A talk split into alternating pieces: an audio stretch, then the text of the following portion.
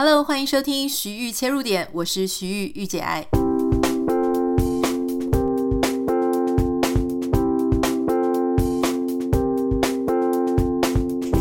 Hello，昨天呢，有网友问我说：“哎，Anita，你今天会陪着大家一起，就是按照国定假日，然后行政人事的表单来做更新吗？”我一开始还跟他讲说。不会啊，我这么累，我已经每天都在日更了。后来我就想一想，结果后来还有许许多其他的网友在问我说，会不会更新啊？我其实原本都想说啊，不要啦，我要休息一天。结果后来有一个网友跟我讲说，嗯，好吧，那我们只好听其他人的 podcast。害我这个内心里面的妙丽魂立刻就涌上来，想说哈，不要啦，那你如果要去听别人的，不如就来还是来听我的好了。所以呢，我就啊、想说，好吧，那今天我们就继续来更新，陪伴大家一起上班，或是上班前化妆的时光。好，好，今天想要来跟大家聊的是关于声音。其实你大家知道吗？就是这一次 COVID-19 的关系，很多人都说哇，就整个虽然说人类的世界啊，经济活动产生了非常大的影响，可是对自然界的生物生态，其实呢是一个让他们休息跟恢复的空间。如果说你不太确定说到底是哪一些，其实你可以上网 Google 一下哈，就查 COVID-19 跟动物就是恢复等等的这个关键词，应该就可以查得到。好，今天我看到一则在国家地理频道、国家地理杂，对不起，国家地理杂志上面的一个文章哈，他是呢一位这个康奈尔大学的声学生态学家，他叫做密雪儿·弗内特，他其实主持了一个计划跟一个非营利单位，叫做关于研究野生动物它怎么样造成。呃，跟噪音之间的一些关系，也就是这些噪音怎么样造成野生动物的呃行为的改变。好，那这个组织呢叫做声音科学研究组织。那他发现呢，就是说我们确实知道过度的吵杂会危及非常多生命的机能。那其实你会知道，说其实有一些动物，特别是海洋动物，它们生活在海里面。海里面的这个光线传递的方呃的这个效能没有办法很高，他们大部分的沟通哈还是需要靠声音。可是你就会发现说，其实很多海洋动物里面，呃，他们因为人类啊，不管是船只啊，或是有一些经济行为，他们在海下面呢，故意就是去做了非常多的噪音。那这些噪音呢，都很可能影响这些海洋动物它们的一些生态跟行为。好，特别是像在他有提到说，像在蒙特里湾水下的听音器呢，哈，你会发现在几百公尺深的地方都能够侦测到雨水溅在海面上的声音。所以你知道这个几百公尺下，你都可以听到海雨水溅到海面上的声音。那这个声音传递的速度呢，就是非常的惊人，非常的有效。那特别是像在这样的，如果说是以一个跟我们现在在陆地上环境不一样的地方，那你就会发现说，有一些状态可能是我们在陆地上没有办法想象，可是确实它就实际在发生。比方说，有一种商业的围网渔船，啊，他们会去投掷一种呃弹，就是弹药叫做海豹弹哦。那这种海豹弹它其实是一个小型的噪音发生器。那他们为什么要去发射这一种海豹弹呢？原因就是因为，因为你知道他们是商业围网渔船嘛，他们就是要去捕鱼获的。可是呢，他们捕到的这些乌贼啊、提鱼，也不是只有他们捞起来会吃诶，因为他们还放在海里面的时候，那些海狮、海豹其实都会移到那些，都会跑去猎捕那些渔网里面的渔获。所以呢，他为了要去驱离这一些海狮、海豹，他们就去丢那些海豹蛋，哈，让这个海豹蛋呢，它所散发出来的声音，可以把这些海狮、海豹呢给赶走。那这个海洋生物学家约翰他就讲说，约翰莱恩呢，哈，他就讲说，如果你站在船的甲板上面，就是我们在这个地面上，哈，就是在甲板上，我们大概只能听到一声就是很闷的响音，哈，轰一声这样。可是这个是我们在路上听到的。如果你是在水面下，这些水下鞭炮炸开的声音，它是可以传遍整个大陆棚的哈，然后深入到蒙特利海底的峡谷。那你要想哦，这些声音它是怎么样去改变个别的物种，因为光是听到这些声音，你就会是吓跑，而且它是非常巨大的声响，传得又深又广，它都可以传到海底的峡谷里面。那你知道，几乎海底峡谷里面所有的动物，不只是他原本目标的海狮、海豹会改变他们的行为，会被吓到，很可能所有的动物都会被吓到哈。那你知道说，像其实很多呃背景的噪音啊，它其实是会对某一些物种它是有害的。可是当然，某一些物种呢，它可能是听不到。那例如说蓝鲸，它用来沟通的声音的音频，它就低于很多人类能够听见的频率。那海豚，它可以听到的是呃高出我们听觉范围的一些声音。所以呢，这一些海豹蛋，你就不知道说它到底会对海底造成多么重大的影响。那刚刚提到那个佛内特教授呢，他其实就是在研究很多呃水底啊、声音啊、生态等等的。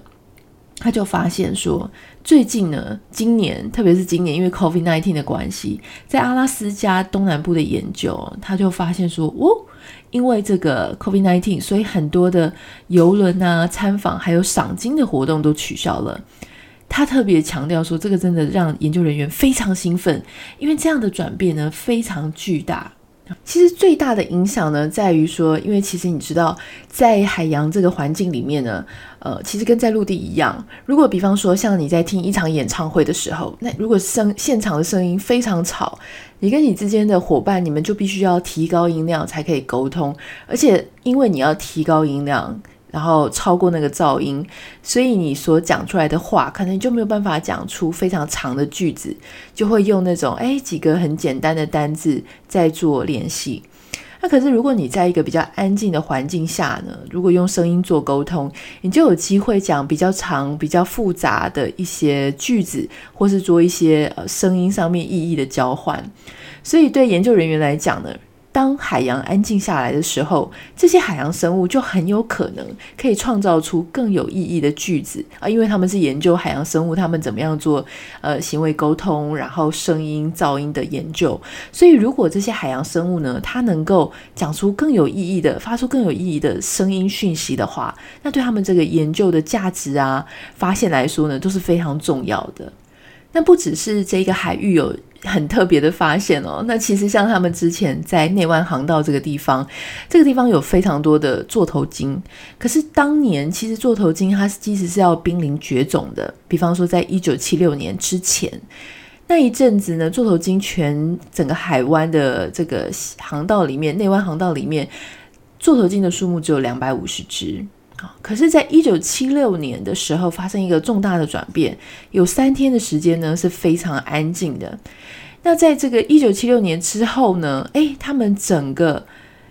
本来要濒临绝种的座头鲸，后来总数开始回升，回升到三千到五千只。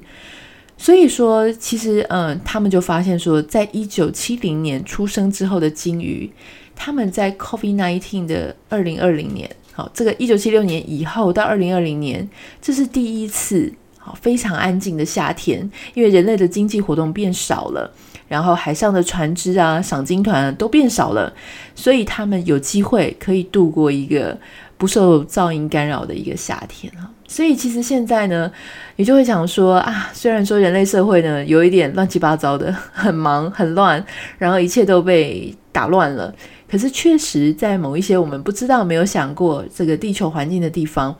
确实发生了一些我们没有想过，但是非常重要的改变。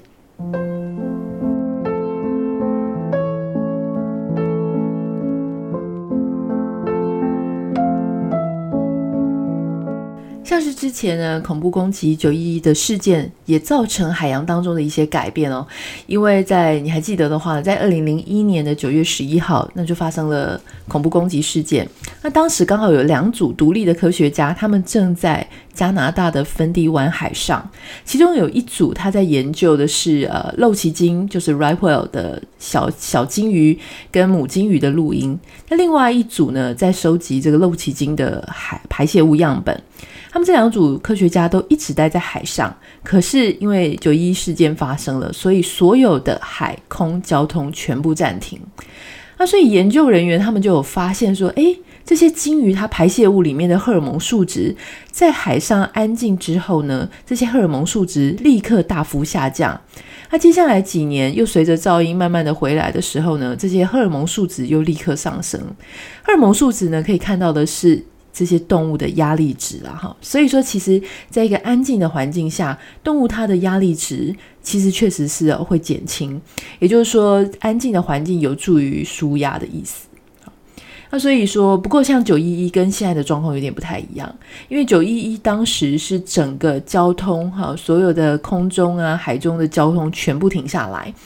那像现在这这个 COVID-19，虽然说小型的船只跟游轮好是停驶的，可是外海的船运交通啊确实继续进行的。大家知道，因为我们的货运啊这些东西它其实并没有停下来啊。所以其实可能会跟九一一的状况有点不太一样。不过不管怎么样，啊，你你知道吗？就算你在鲸鱼的外表里面看不出来，可是它内心的压力呢，确实有受到影响，而且确实会因为环境安静而减少。人类也是一样啊。人类其实你知道，有很多的人类呢，他是有噪音病的。如果说你对某一些呃，声音特别的受不了。那在这个受不了的声音，可能不是讲什么指甲刮黑板啊，或是呃一些摸气球等等的，不是这个声音，因为这个声音基本上大多数人的接受度都很低。那有一些人，他对声音呢，更是特别的无法容忍。像我先生，他有一个同事，他就是对于那种警示音，好，比方说倒车的声音，倒车有些声音，车声不是会哔哔哔哔吗？有一些呃电器，它快要没有电之前，它也会发出哔哔哔哔。那甚至是像是手机啊那种一直不断的传出呃讯息的声音，它都非常难以接受。而且它难以接受的程度是到它头会立刻非常痛，然后整个人要崩溃啊。所以他很可能就是有所谓的这个噪音病。但我不知道你对。特殊的声音有没有什么感想？我自己本身也是非常怕噪音，可是我没有像他那个同事这么夸张，就是已经要俩拱了。他他甚至是为了，我记得他在之前的公司，甚至是为了说，呃，影印机啊，或是有一些咖啡机的声音，一直不停的哔哔哔，然后他尝试希望能够公司能够改变，没有结果，所以他居然要到换公司的程度。所以其实如果你今天身边有这样子对声音非常敏感的人，你可能不要用只是用单纯的说哦，这个人很机车，这个人很难搞去定义他，因为每一个人对，其实老实说，人体的构造都不一样。虽然你看起来好像很一样，可是每一个人的事实上他都有他自己的容忍值跟接受值。像我自己来说，我其实对声音也非常敏感，所以像如果我在捷运上啊，或者我在高铁上，我隔壁的人呢，他不管是呃，有没有用耳机？他只要不停的在跟视讯啊，或是音讯里面一直在讲话。如果你跟旁边人讲话呢，那个好像还好。但是如果你是挂着耳机一直在讲电话，像我上一次从交大演讲回来，在新竹回到台北的高铁上，我旁边那个女生呢，差不多就是这样子，挂着耳机在岳阳讲电话，讲了一个小时。他其实声音是非常的低，好，他有保持轻声，可是因为他就在我旁边，所以我就觉得非常难以容忍。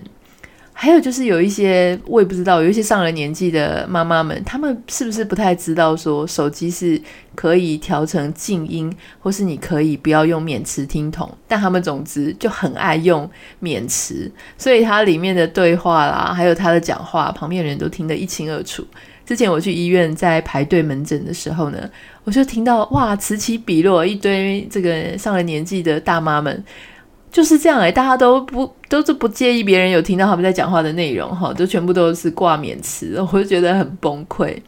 也可能是因为这样的原因，所以我每次呢选择买房子啊，或是居住的地方，其实就是非常偏僻。好，在我能够自己选的时候呢，比方说像在台湾，我就已经住在山上。这一次大家就问我说：“为什么要那么快就回美国？”原因是因为我们的新房子要交屋了啦，所以呢，要要回去美国搬家。新房子也是坐落在一个非常环境非常漂亮的一个山谷里面，哈，山区啊，应该是 hill，所以是在山坡的上面。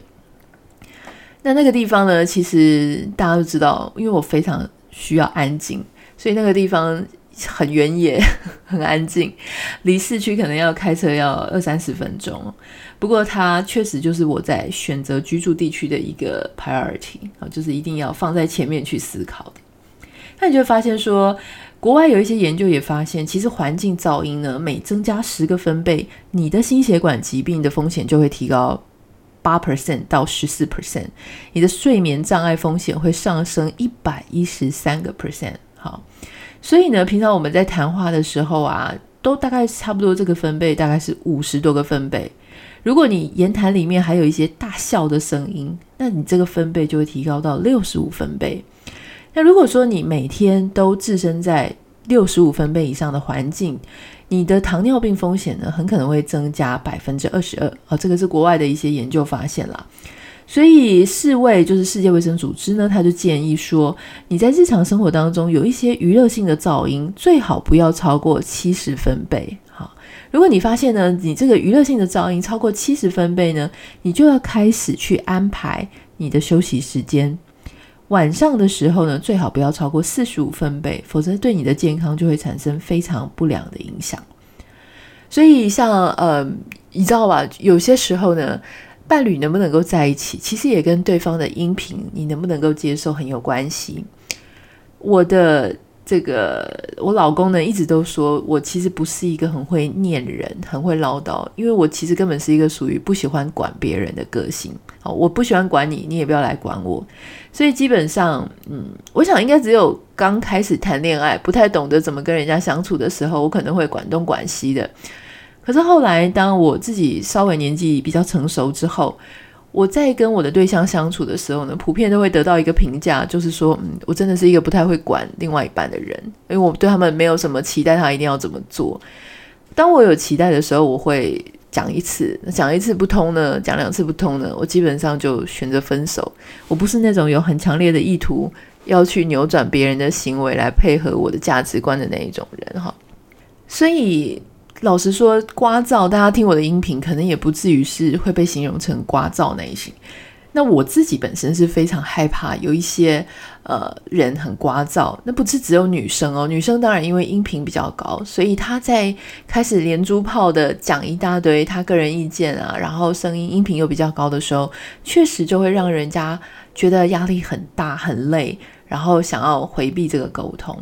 可是有些时候呢，男生。也是会哦，就是他们在很兴奋啊，然后一直讲一些你不想听的话题。特别是有时候，因为我最近把我的车卖掉，我要回美国去的关系，所以呢，我就开始有比较高的频率去搭到计程车。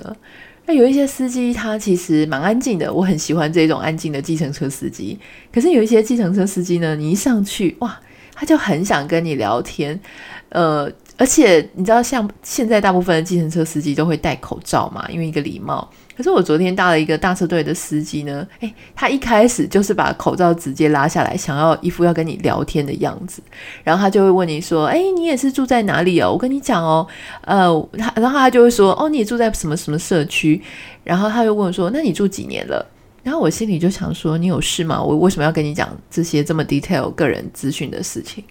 然后他就。可是我知道他只是友善，好，就是每个人他在人际之间的界限不太一样。我也觉得司机很辛苦，因为他可能每天就在一个小空间，希望能够透过跟客人聊天来，就是你知道吧？就是他也就是跟客人聊天来互动一下，来让调剂一下自己的生活。可是当你有时候心情状况不是很好，或是非常疲惫，或是你其实就我看着他没有戴口罩的嘴巴，我会有一点。担心啊，因为计程车司机他每天要遇到很多的人，所以他很可能会就是一个被感染的一个高风险群啦。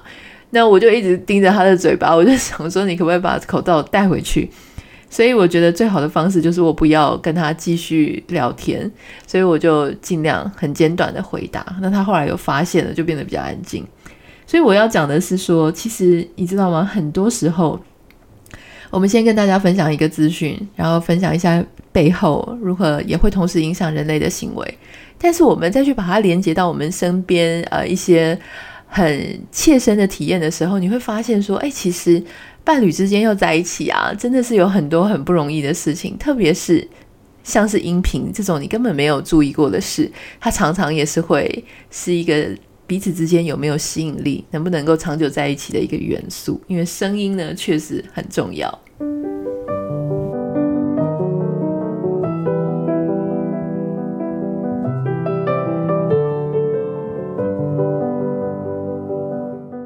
希望今天早上的节目呢，有及时陪伴到你今天上班的路线，或是也许有些时候是你说习惯晚上收听，但是要提醒你，因为我们今天的主题是声音嘛，呃，我我几点想要提醒。第一点呢，是你如果是戴着耳机在收听我们节目，或者在收听其他人的节目的时候，你尽量要注意，就是说你的声音不要呃拉得太大声，很可能会对你自己造成影响。第二件事情呢，是很多时候环境的噪音，好，人家说白噪音呢，听久了就习惯了，或是白噪音呢，其实它，很适合，就是呃你在做专心注意力的时候呢，它会让你更专心。可是事实上，可能也许白噪音它对身体呢也不一定真的那么好。好。所以，如果你是住在高速公路旁边或是大马路旁边，你记得要让自己啊、保持在有些时候可以不要在那样子的环境下住个几天，你的身体呢其实会自动的会对噪音有稍微有一些恢复，你的压力值哈、就是刚刚讲到的像鲸鱼，它的压力值会随着荷尔蒙值会随着呃环境的变化而变化，那也许对你来说也是好的，要给自己一些完全安静的声音。第三点呢，是我们自己也不要变成。噪音的制造者哈，就是在跟伴侣生活的时候呢，也许有时候我们不需要声音那么的尖锐，那么的高亢，或是那么的激动，速度不要那么快。有时候你会发现说，沟通为什么一直没有效？我的另外一半一直不愿意跟我沟通，很可能是整个沟通的环境气氛方式让别人觉得不是很舒服，不想要沟通。像有时候，我记得我以前在职场上的时候，有遇到一个主管。他要跟人家沟通，他其实很有诚意，可是他讲话呢，就是会越讲越尖锐，脖子越来越红，然后整个人非常激动，声音越来越大声，而且那个声音的频率感觉非常咄咄逼人啊，然后就是你不听他的不行，讲话速度非常快。那当你遇到一个这样子的人的时候，我觉得你下意识的会去抗拒啊，因为人你就是会抗拒那些你不喜欢的声音一直出现在你前面，久而久之呢，这个声音跟这个人的形象它就会连接在一起。所以你说有一些女生她为什么看起来很优雅？原因很可能是因为他讲话的速度比较慢，然后他讲话的音频呢比较没有那么尖锐，所以整个人就会散发出一种让人家非常舒服的感觉。这就是我今天节目想要跟大家分享的三个重点，关于声音哈。好，那希望今天的节目你会喜欢。如果你呃听了我们节目还喜欢的话呢，麻烦要记得订阅，这样你才会一直收到通知。很多网友、很多听众他们会写信、写私讯给我。跟我分享你们最近遇到的故事，你的心情，还有这一集是不是有一些共鸣啊？你收听的心得是什么？也都很欢迎你可以写私讯给我，当然也很欢迎你可以分享给你身边的朋友们。有些时候呢，呃，比方说就像现在，如果你有一个朋友，你一直偷偷的觉得他的声音啊，或者他讲话的方式，他的噪音可能是有调整的空间，也许你也可以就是你知道吧，就是很自然的分享给大家，或是分享到你的 IG 啊、脸书上面。让懂的人就懂嘛，好，听的人听，也许他就有机会可以去稍微修改一下。好，那如果呃没事的话，我要去退潮了。其实我本来以为我这个礼拜六日呢是可以录一些预录跟存档，让我在礼拜一的时候我还在台湾，但是我飞机呢就是即将要飞回美国。我很想要录一些存档，让我在人在美国在飞机上面的时候不会担心这件事情，因为刚回去的前一两天，呃，会有一点忙乱了。好好，请大家多多包涵，也请不要忘记要在 Apple Podcast 帮我留下五颗星跟留言。我知道很多朋友很可爱。他们是听 Google 或者是，是听 Spotify，特别的来到 Apple 的界面呢，帮我们留言。甚至有一些人他说他会去借他朋友的手机哈，因为他自己可能不是 Apple 啦，所以他会跑去借朋友的手机，Apple 手机说：“哎，好，你借我用一下。”然后他就去找那个 Podcast 上面的 App 去帮我们留五颗星跟留言。我真的非常感谢大家，你们真的是超可爱的。好，那就先这样子哦，祝福你有一个愉快的工作日或周末。我爱你们，拜拜。